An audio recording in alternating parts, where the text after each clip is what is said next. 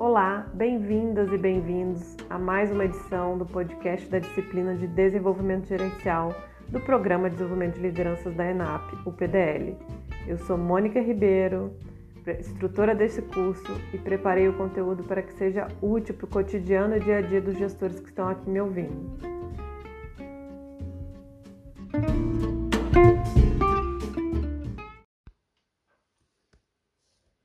Módulo 2, Unidade 1 A comunicação como aspecto essencial da gestão. Olá, pessoal! Hoje a gente vai trabalhar a nossa comunicação, né? Como um dos pilares aí da nossa liderança, da nossa gestão.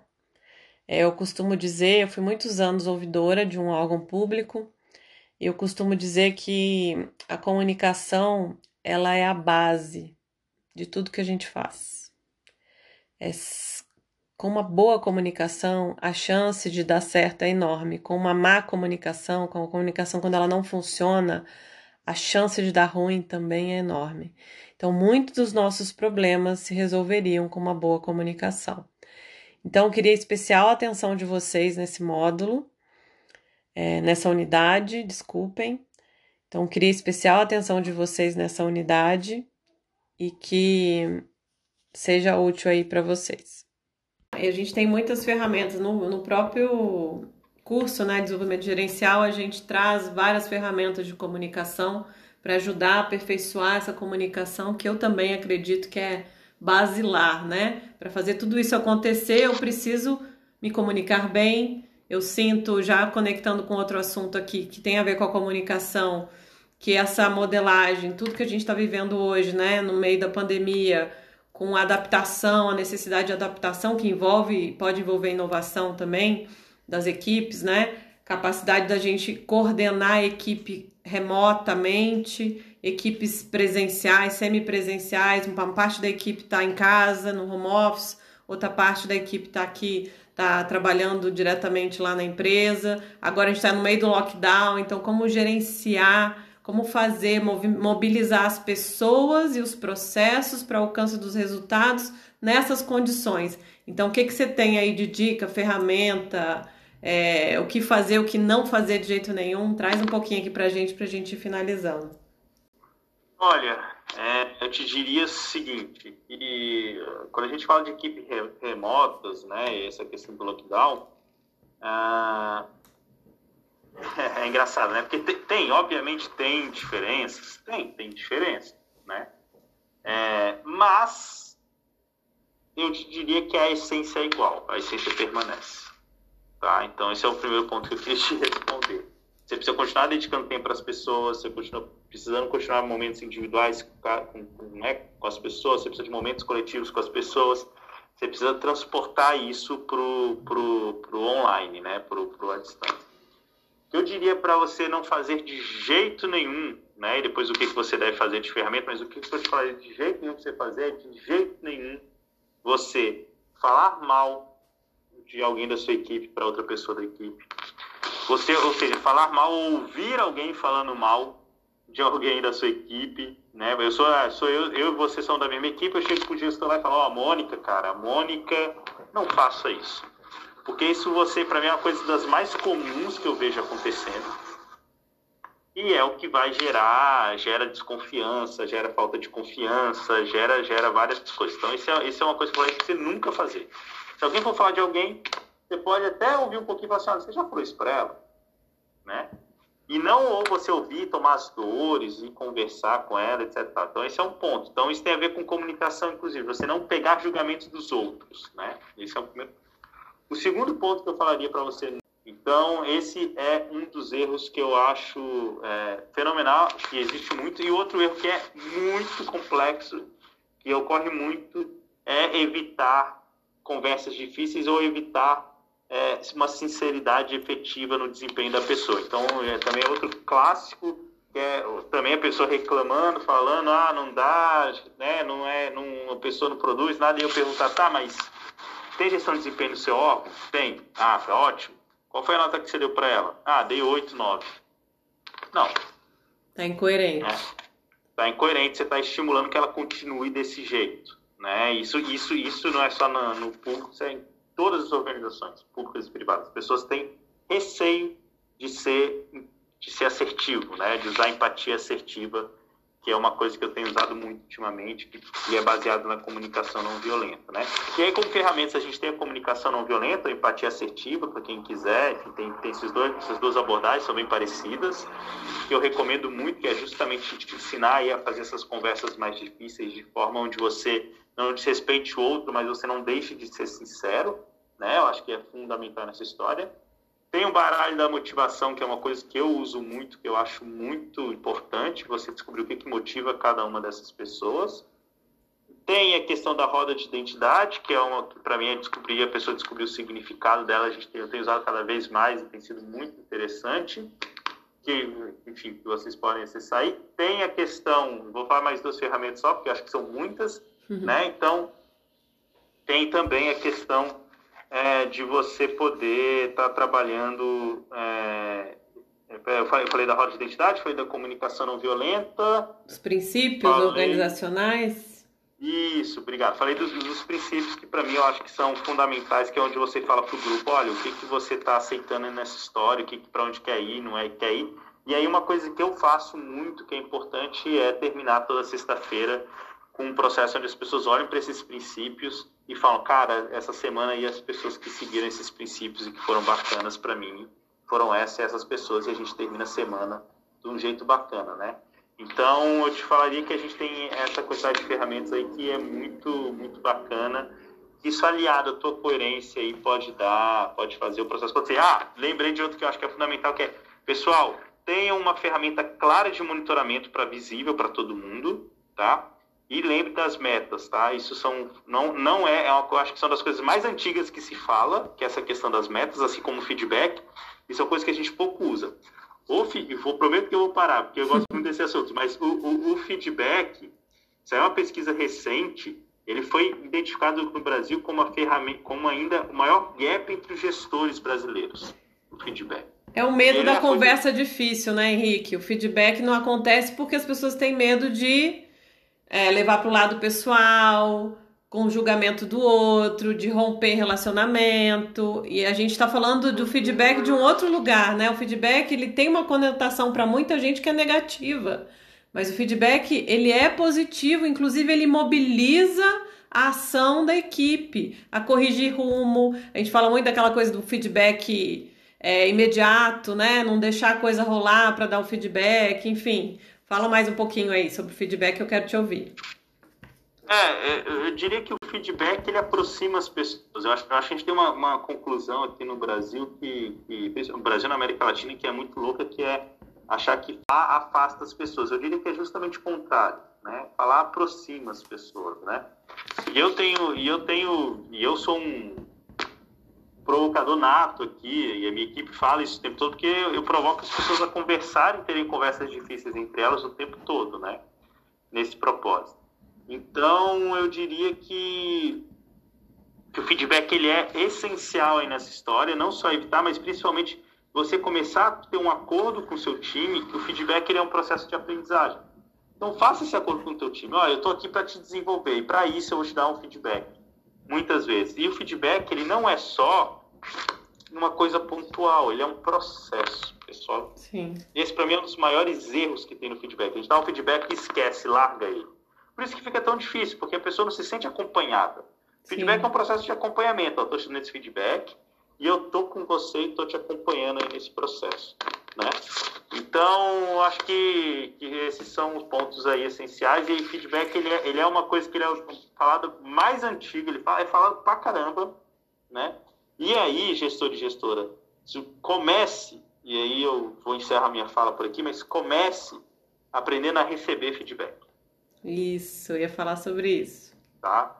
É, dar feedback ele é muito importante, eu acho que você tem que aprender. Agora, se você aprender a receber feedback, valorizar o feedback e mostrar para as pessoas que você está valorizando pelo fato de você ter recebido feedback, né, e mostrar que isso é importante para você, é, isso vai fazer. Eu vou contar um caso meu. Eu teve, um, teve um, uma vez, teve dois momentos que eu acho que são centrais aí que mostram como é que como é que é a minha gestão e, e qual, acho que foram momentos que eu consegui é, fazer a equipe estar tá mais perto.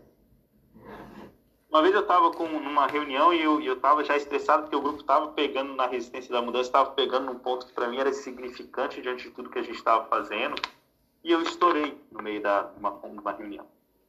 Né? Estourei, isso foi de manhã, acho que foi no período da manhã. No período da tarde eu desmarquei tudo, chamei todo mundo, pedi para todo mundo desmarcar todos os compromissos, sentou todo mundo junto no grupo, pedi desculpa na frente de todo mundo e pedi para todo mundo me falar como é que tinha sido para eles aquele momento. Né? Então isso foi um podia ter perdido o grupo naquele momento ali, eu, eu né, esse foi. O outro foi quando efetivamente eu, eu, eu, chamei a atenção de uma pessoa na frente de todo mundo, porque eu já tinha combinado, na minha cabeça, eu tinha combinado três vezes com, com ela já sobre essa coisa, e ele, e ele deu outro, outro caminho no meio, na frente de todo mundo e eu não gostei. E aí ele me chamou para conversar e falou que não tinha gostado daquilo, e eu ouvi com muita calma, muita tranquilidade e, e, falei como é que a gente ach, que, que eu achava que tinha acontecido. A gente, enfim, fala, cada um se, se, percebeu nos seus erros e nos seus acertos. E logo depois eu falei isso na reunião para todo mundo na equipe nesse, nesse fechamento de sexta-feira. E aí isso foi muito legal que a equipe começou a perceber que, enfim, que eu ouvi que isso faz sentido. Ele fala até hoje, falou, Henrique, naquele momento ali você me ganhou, porque naquele momento ali eu vi que o que você falava, você faz. Porque se você não ouvisse o que eu tinha falado e você ficasse justificando, eu ia embora e falar, ah, tudo a mesma coisa. Né? A coerência, né, que você estava trazendo. Muito legal, Henrique. E o diálogo, né? O diálogo é a nossa principal ferramenta, eu acho, da liderança, né?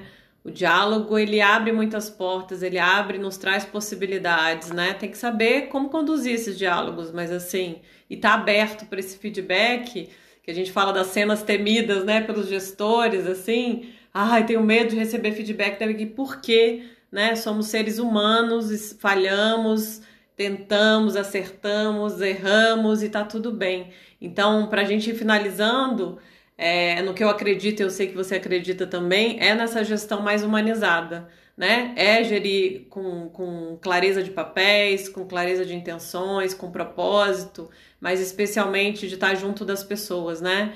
E, esse, e, e, isso que nos torna, né? Isso que nos torna humanos, uma, uma liderança humana mesmo. Queria que você finalizasse falando um pouquinho sobre essa, essa liderança humanizada para a gente terminar. Uma, um dos elogios. ENAP gravando. Módulo 1, unidade 3. Início da entrevista com Henrique Santana, parte 1. Olá, muito bem-vindos. Esse podcast aborda as recentes mudanças com o lançamento do Guia de Competências Essenciais de Liderança para o Setor Público Brasileiro, lançado pela ENAP em 2020. Eu sou Mônica Ribeiro, professora do curso de Desenvolvimento Gerencial da ENAP, e serei anfitriã dessa conversa. Para falar sobre o tema, convidei o professor e consultor Henrique Santana que foi o curador do programa Lidera Gov da ENAP, que teve como base o Guia de Competências Essenciais de Liderança. Bem-vindo, Henrique. É um imenso prazer te receber aqui para essa conversa. E antes da gente começar a falar sobre as competências, é, queria que você se apresentasse um pouco, falasse sua trajetória aqui com lideranças para a turma. Excelente, né? Você tem uma larga experiência com liderança, eu acho que vai ser muito rico aqui o pessoal te escutar. Então, para começar a falar sobre o tema, eu gostaria que você trouxesse a sua visão sobre o conceito de competência trabalhado nesse guia e também falasse um pouquinho para nós sobre as dimensões conhecidas na literatura como chá, que são os conhecimentos, habilidades e atitudes, que estão diretamente ligados aos comportamentos, né? Então, fala um pouquinho pra gente aqui sobre o chá e o que, que você entende aí sobre essa ligação com as competências do guia. Módulo 1, unidade 3, partes, entrevista, parte 5 do roteiro. ENAP gravando. Excelente, Henrique. É, sobre as nove competências que o guia traz, né, as competências essenciais para lideranças, o que, na sua opinião, é importante destacar aqui para os líderes que estão nos escutando? Módulo 1, unidade 3, parte 8 do roteiro de entrevista ENAP gravando. Então, Henrique, a gente sabe que a forma como servidores públicos né, atuam em seus cargos de liderança, gerenciam o seu tempo, esforço, tem relação direta não só com os resultados que as equipes alcançam, mas especialmente com o clima da equipe, né? Autoconhecimento do líder, né, muito além do que um script de lugar comum genérico, é o investimento do gestor em se aprimorar, identificar é, seus espaços de aprendizagem, conhecer e se fortalecer nas competências que cada, que cada líder deve possuir, né? Mas também é, o autoconhecimento permite mapear quais as competências podem ser aprimoradas e desenvolvidas, né? Nesse ponto, eu gostaria de perguntar para você o seguinte: das nove competências essenciais que, que o guia traz, distribuída nos eixos, né? Estratégia, resultados e pessoas, por onde você recomenda que o gestor comece o seu autodesenvolvimento? Módulo 1, unidade 3, entrevista, parte 10 do roteiro. ENAP gravando. Ah, com certeza, né, Henrique? O autoconhecimento, sem ele a gente não faz nada, né? Ou faz meio capenga, assim. Então, é, queria te perguntar uma coisa: o que, que você recomendaria, assim, ele fazer? O, o gestor precisa de ajuda com isso? Ele precisa ter alguém para ajudá-lo? Ele consegue mapear sozinho? Fala um pouquinho sobre isso. Módulo 1, unidade 3, parte 12 do roteiro, final da entrevista. Gravando. Ah, Henrique, eu queria te agradecer muito a disponibilidade em gravar essa entrevista aqui para a turma, para a primeira turma de desenvolvimento gerencial é, nesse novo formato né, que a gente está fazendo no ENAP. Espero que o pessoal tenha aproveitado, aproveite aí suas dicas, suas falas e aproveitem também bastante o curso. É, a gente se vê, sempre um prazer conversar e aprender com você. Um grande abraço. Gravando ENAP, módulo 2, unidade 2, engajamento. Então, pessoal, vamos lá para mais um podcast. Hoje a gente vai trazer o tema de engajamento, que é o tema aqui do no, da nossa unidade, como um dos pilares da liderança de gestão. A gente acha muito importante trazer esse tema para vocês. Na verdade, é um tema bem pedido também nas conversas que a gente tem com lideranças, e por isso trouxemos aqui numa unidade específica para tratar dele. É, qual que é, o que, que engaja uma pessoa? Vamos parar um pouquinho para refletir nisso, né? O engajamento é quando eu vejo sentido, não só sentido naquilo que eu estou fazendo, naquilo que eu, naquele ambiente, naquilo que eu estou produzindo, sentido, propósito, né? Como eu também consigo colocar o meu melhor a serviço do que eu faço. Então, é, o engajamento geralmente está presente quando eu tenho o engajamento de um time, ou um time de alta performance, por exemplo geralmente as pessoas estão engajadas, primeiro, porque elas veem sentido no propósito comum que tem aquela equipe, e segundo, há espaço para que elas sejam quem elas são, o melhor delas esteja a serviço do que vocês estão fazendo, né, na equipe. E produzindo em termos de projetos, em termos de. Então, quando as habilidades e conhecimentos delas também estão a serviço do que vocês estão fazendo. Então eu, é mais fácil eu me engajar com algo que eu vejo sentido, ok? Então, algo muito importante para falar que é assim, quais são as barreiras então que não permitem, né, que as pessoas se engajem em algo? Então, assim, queria trazer aqui três pontos essenciais, né? É, o que acaba gerando essa insatisfação, uma certa frustração, né? E aí, o servidor frustrado, o que, que acontece? Ele não se engaja. Mas na verdade é um ciclo vicioso aí. Então é importante trazer os elementos aqui que eu acho que são importantes para vocês. O primeiro deles é assim, ó, pesquisas mostram que a gente precisa conversar com o nosso time, com a nossa equipe sobre o que engaja elas, tá? É, sobre como eles se sentem, se estão engajados ou não, qual que é a dificuldade, o que, que engajaria. A gente até vai indicar aqui para vocês algumas ferramentas para trabalhar engajamento. Mas é essencial que se converse sobre esse assunto. Grandes, grande parte dos problemas seriam evitados se a gente tivesse essas conversas, né? Porque um segundo ponto que eu queria trazer é que a ausência dessa conversa, né?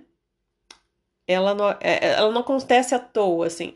A ausência dessa conversa pode ser motivada por vários, vários elementos. Um deles é o profissional não sente que a gestão está aberta para conversar sobre esse tipo de coisa.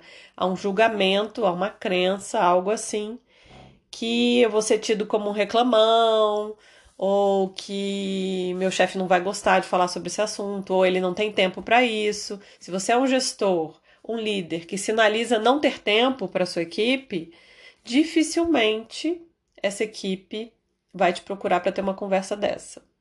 Geralmente essa conversa não vai acontecer e vai acontecer, você vai percebendo que aquela pessoa não está engajada, se você for atento. E aí essa conversa talvez tenha que ser, ser provocada por você mesmo. Então, é, isso tem a ver também com a confiança, né? Como a gente gera espaços de confiança onde a equipe sabe que pode contar comigo, inclusive para ter uma conversa dessa. Então, é, esse é o segundo ponto. O terceiro ponto que eu queria trazer, que merece a atenção de vocês, é que muito comum de acontecer, que a dedicação dos servidores interpretada como motivação. Então, muitas vezes os servidores estão ali dando o melhor deles, né? Trabalhando loucamente, é, entregando resultados, cumprindo os compromissos, né? É, cumprindo as agendas necessárias para poder avançar nos projetos. E isso é interpretado pelo gestor, pelo líder, como esse servidor está engajado. Gente, isso é super problemático, porque assim, é, a responsabilidade não quer dizer que eu estou engajado, está dizendo que eu estou cumprindo o meu papel ali, o meu compromisso com o órgão, com a gestão, com o próprio serviço público, né? Mas isso está longe de, de ser um, um indicativo de que esse servidor tá, esse colaborador, servidor está engajado, tá bom? Então, Mônica, como é que eu trabalho esse tema? A indicação principal é conversas. Crie ambiente, conversa para falar de engajamento. É, é claro que tem aquele invisível que você pode perceber na sua equipe, mas é legal trazer isso para uma conversa franca, né? Essa conversa pode ser individual, essa conversa pode ser com o time como um todo, de você abrir para se escutar, de você falar o que te engaja. Já parou para pensar o que, que te engaja no ambiente profissional? Isso você pode, inclusive, colocar para a equipe. É, então, fica aí a minha dica que as conversas são o nosso, nosso, a nossa principal ferramenta, tá? Para o engajamento. Para motivar o engajamento, para que as pessoas comecem a falar o que, que as engajam.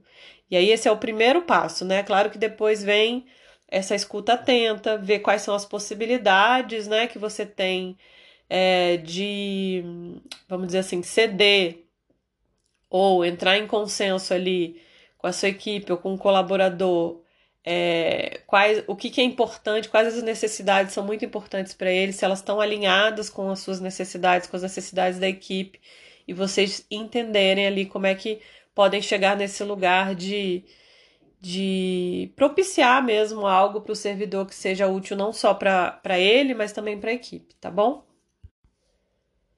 Outra dica que eu queria dar, que a gente já falou disso aqui nesse, nesse módulo, é o feedback, usar o feedback também para conversar sobre engajamento, tá bom?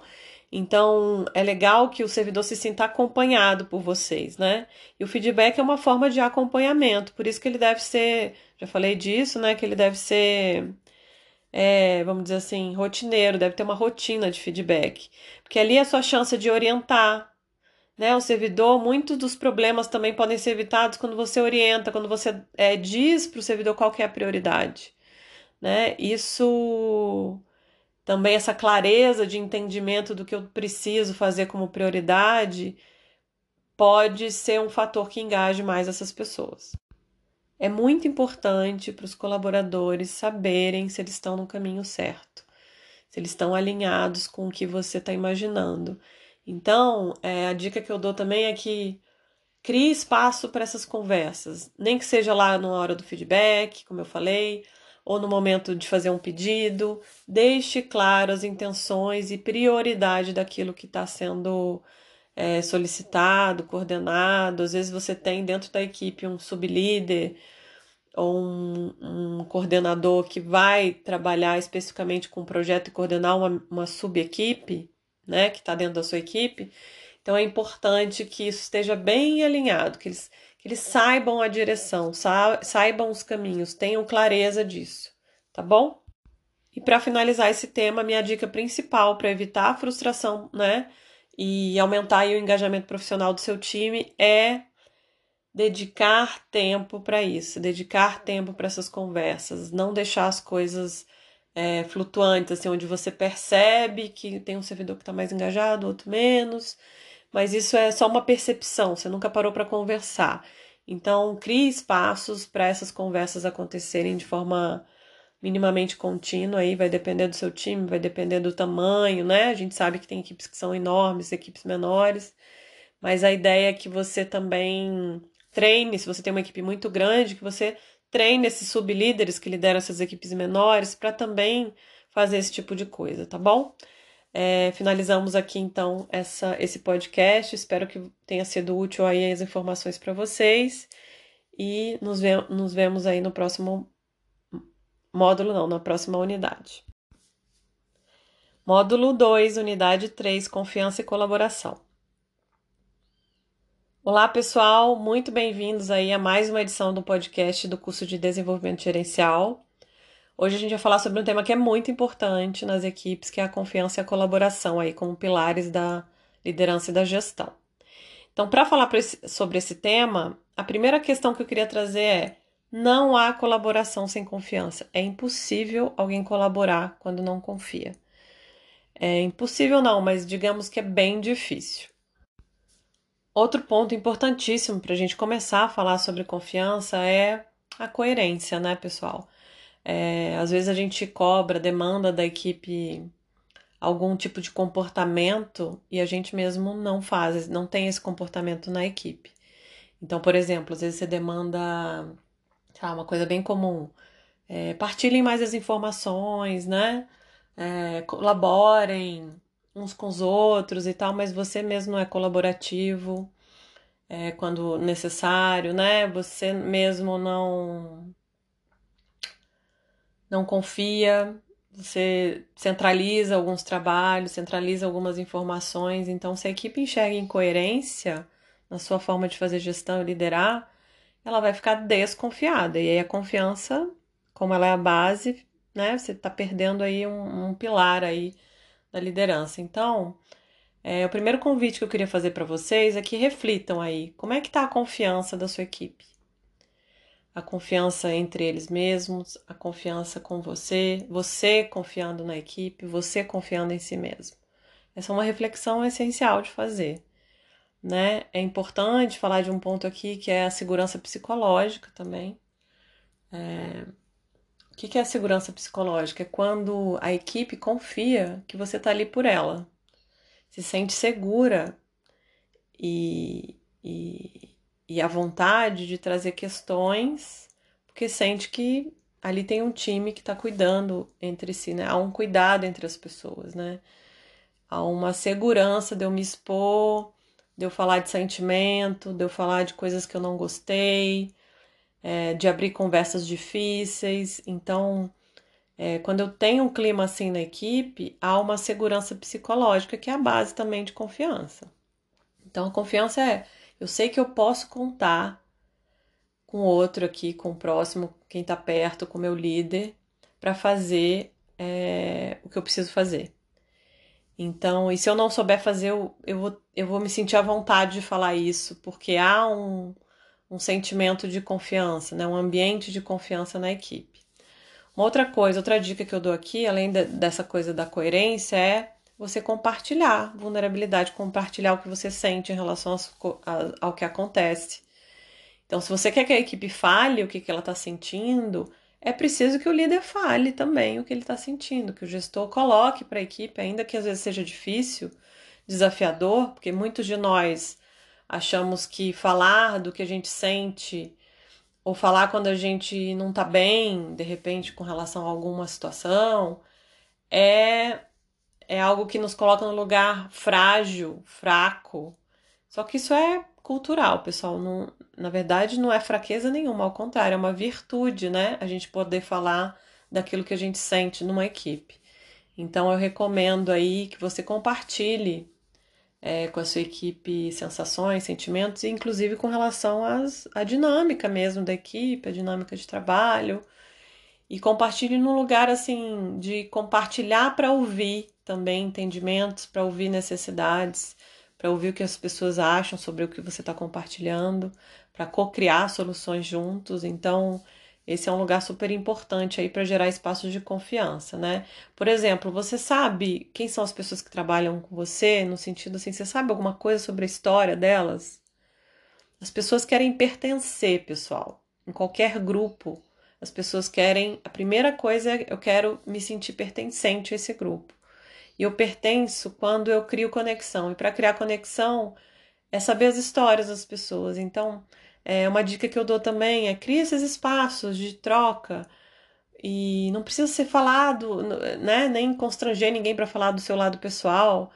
Mas às vezes, por exemplo, vou dar um exemplo aqui, no final de uma semana, na sexta-feira, estabelecer um momento de descontração, ainda mais nesse momento que a gente está, muita gente, por exemplo, no, no trabalho remoto, né, cada um nos seus espaços, é a gente criar um momento, um ambiente onde a gente converse não só sobre processo, trabalho, meta, que a gente converse sobre como que a gente se sentiu essa semana, onde é que pegou, se alguém se sentiu sobrecarregado, que haja espaço para falar, que haja espaço para para fazer gestão disso coletiva, sabe? Traga a sua equipe para serem copartícipes né, nesse processo.